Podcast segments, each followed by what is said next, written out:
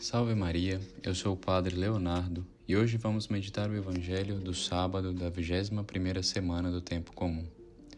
Lembrando também que hoje a Igreja faz memória do grande santo bispo e doutor da Igreja Santo Agostinho. Ao contar no Evangelho de hoje sua conhecida parábola dos talentos, nosso Senhor apresenta a seus discípulos o que corresponde àquilo que Santa Teresa d'Ávila em seus ensinamentos espirituais chamou de terceira morada.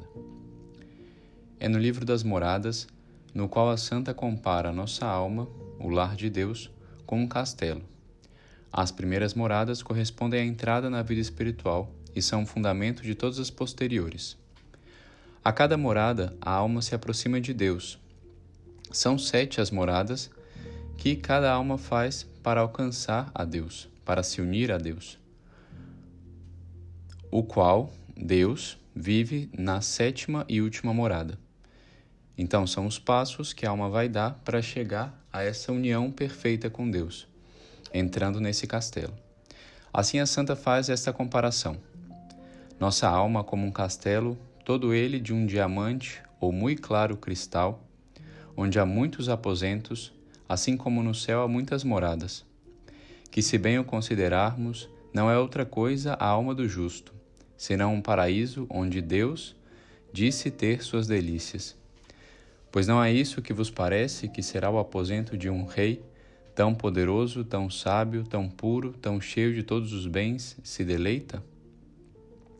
Não encontro eu outra coisa com que comparar a grande formosura de uma alma e a sua grande capacidade.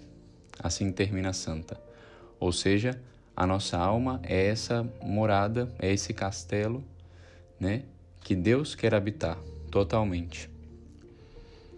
Na primeira morada, então, nós rompemos em definitivo com a vida de pecado e nos esforçamos daí em diante por estar sempre na graça de Deus. Passamos para a segunda morada quando, estando na amizade do Senhor, começamos a ter a vida já não já de dissipação, mas de oração íntima, de trato amoroso com Deus. Essa morada diz respeito à purificação de nossa relação com o mundo. A terceira morada, por sua vez, tem por traço característico a generosidade, que está muito bem ilustrada na parábola que lemos hoje.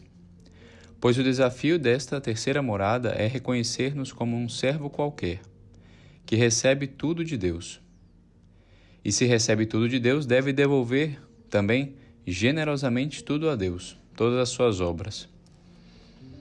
É, em outras palavras, o estágio em que devemos transpor aquela mentalidade medíocre que se preocupa em saber se tal ou qual coisa é ou não é pecado, se é ou não proibido agir desta ou daquela maneira, agir com generosidade em busca do bem e rejeitar sem medo tudo que nos afasta de Deus. Ou seja, não estamos buscando se aquilo é pecado ou não é pecado, e sim é, se é a vontade de Deus, nos inclinamos com muita generosidade para realizá-la.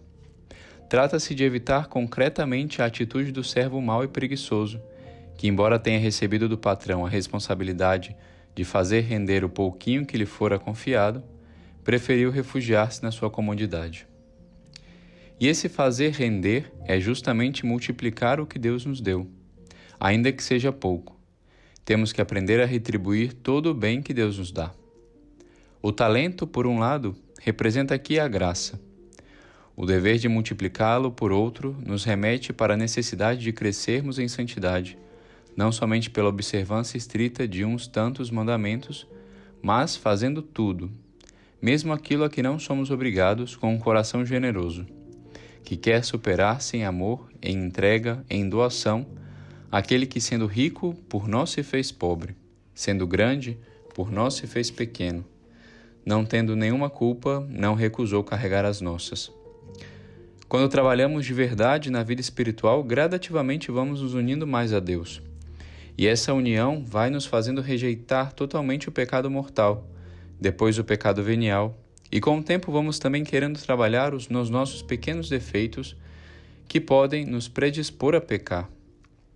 Vamos sendo aos poucos mais generosos com Deus e aceitando menos o que nos afasta de Deus. E se isso não acontece conosco, devemos nos perguntar se estamos trabalhando de verdade na vida espiritual ou se nossa vida está estagnada. Se estamos crescendo em amor a Deus e em união com Sua vontade, ou se estamos nos enganando, amando somente a nós mesmos, ao nosso juízo próprio, ao nosso amor próprio. Deus quer de, Deus quer de nós, antes de tudo, o nosso amor, e o quer conforme a capacidade de cada um. A um dá cinco talentos, a outros três, a alguns somente um talento, mas de todos deseja algo de volta segundo a soma do que receberam. Ele nos deu a graça de amar e pede-nos que, com seu auxílio, façamos frutificar essa semente de caridade que em nós é plantada. Ao que devemos fazer crescer a caridade para até um dia podermos nos unir à caridade perfeita que é Deus no céu. Porque, como diz Santo Agostinho, fizeste-nos para vós, Senhor, e o nosso coração não se dá paz não repousa enquanto não descansar em vós. Peçamos, pois, à Virgem Santíssima que nos ajude a crescer em generosidade, a fim de podermos um dia apresentar a Jesus todo o amor de que o nosso pobre coração for capaz.